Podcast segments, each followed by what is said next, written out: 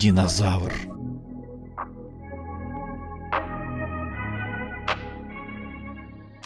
Лето 1978 года прошло под лозунгом «Найди динозавра». Я к тому времени уже несколько лет бредил палеонтологией, собрал внушительную коллекцию ископаемых беспозвоночных, но найти хоть какую-нибудь часть динозавра так и не смог. Это стало моей идеей фикс. Я без устали бродил по деревенским окрестностям, обшарил все речные обрывы и просеял песок на отмелях. Нашел массу древних ракушек и даже панцирь морского ежа. Но динозавра нигде не было. Что ж, значит потребуются особые меры. И я, оседлав велосипед, отправился к карьеру возле полотняного завода.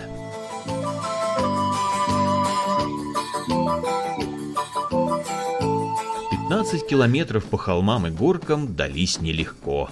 Ноги гудели, а глаза заливал пот. Но к полудню я все же оказался у цели. Я подъехал к карьеру с тыла, прямо к обрыву в самой высокой его части. Где-то внизу работали экскаваторы, сновали грузовики, там же стояла и охрана, с которой я уже неудачно имел дело. С моей стороны карьер не охранялся, ведь мало кому придет в голову спускаться с почти вертикального обрыва. Ну, кроме меня и я приступил к спуску.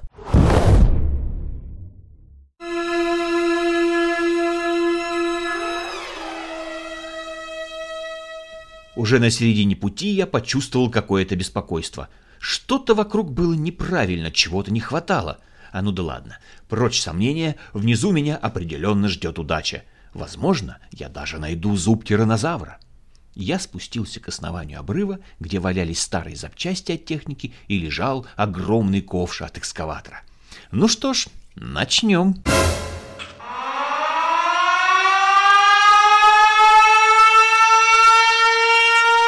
Воздух над головой буквально разорвала сирена. Я зажал руками уши и пригнулся. Что за черт? Стоп!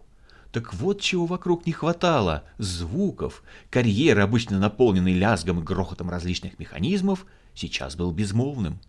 А это случалось только в одном случае. Техника прекращала работать перед очередным взрывом. Я подпрыгнул и быстро спрятался внутрь ковша, а уже через мгновение вокруг грохнуло так, что у меня перед глазами поплыли цветные круги, а по толстой стали забарабанили мелкие камешки.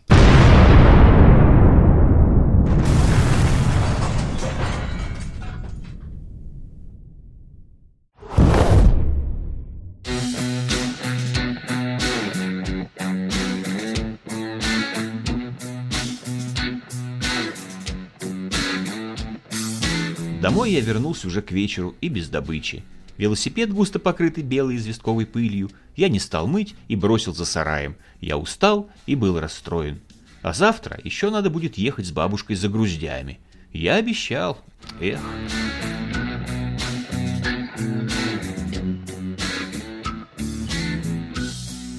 Рано утром мы уже грузили на телегу ведра и большие корзинки – Начинался сезон груздей, и нам предстояла экспедиция в дальний хвойный лес, который местные звали елочки.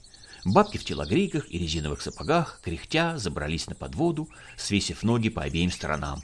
Уляха стеганула вожжами лошадь. «Но мертвая, трогай!» И мы поехали в лес. Ехать было долго, и я под мерный скрип телеги перебирал в уме кандидатов на самую желанную находку. От бронтозавра я перешел к стегозавру — потом к трицератопсу, но решив, что рогов надо побольше, остановился на стерокозавре, чудовище, буквально утыканном рогами и шипами.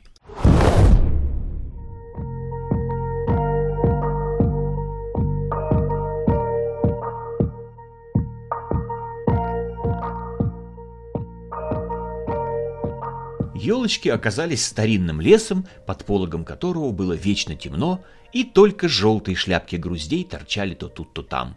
Мы занялись работой, продираясь сквозь валежник и упавшие деревья, которые местами образовывали настоящие баррикады.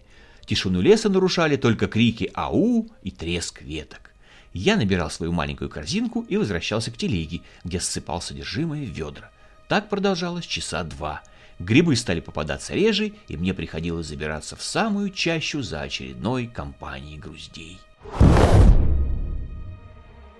Пролезая сквозь очередной бурелом, я застрял. Так назад точно не получается выбраться. Ветки уперлись сзади в ватник. Попробую вперед. Я стал на четвереньки и стал просачиваться сквозь нагромождение валежника. Я пыхтел и полз минут пятнадцать, и вроде уже выбрался. Фух, я выпрямился и поднял взгляд.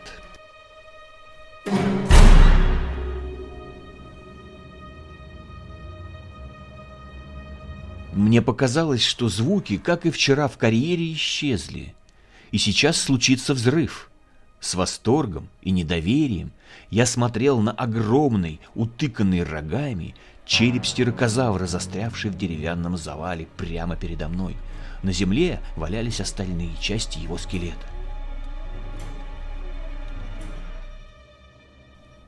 Бабушкина ау вывела меня из оцепенения. Я вздрогнул и осмотрелся. Когда-то на старого лесного гиганта упало дерево, и он буквально намертво застрял в ветвях. Тело его с годами истлело, и только череп с ветвистыми рогами остался висеть над землей. Я еще минут пять созерцал найденного лося, потом вздохнул и поплелся к нашей телеге. «Все-таки мир живой», — думал я, подпрыгивая на ухабах. «С ним можно общаться. Он явно нас слышит».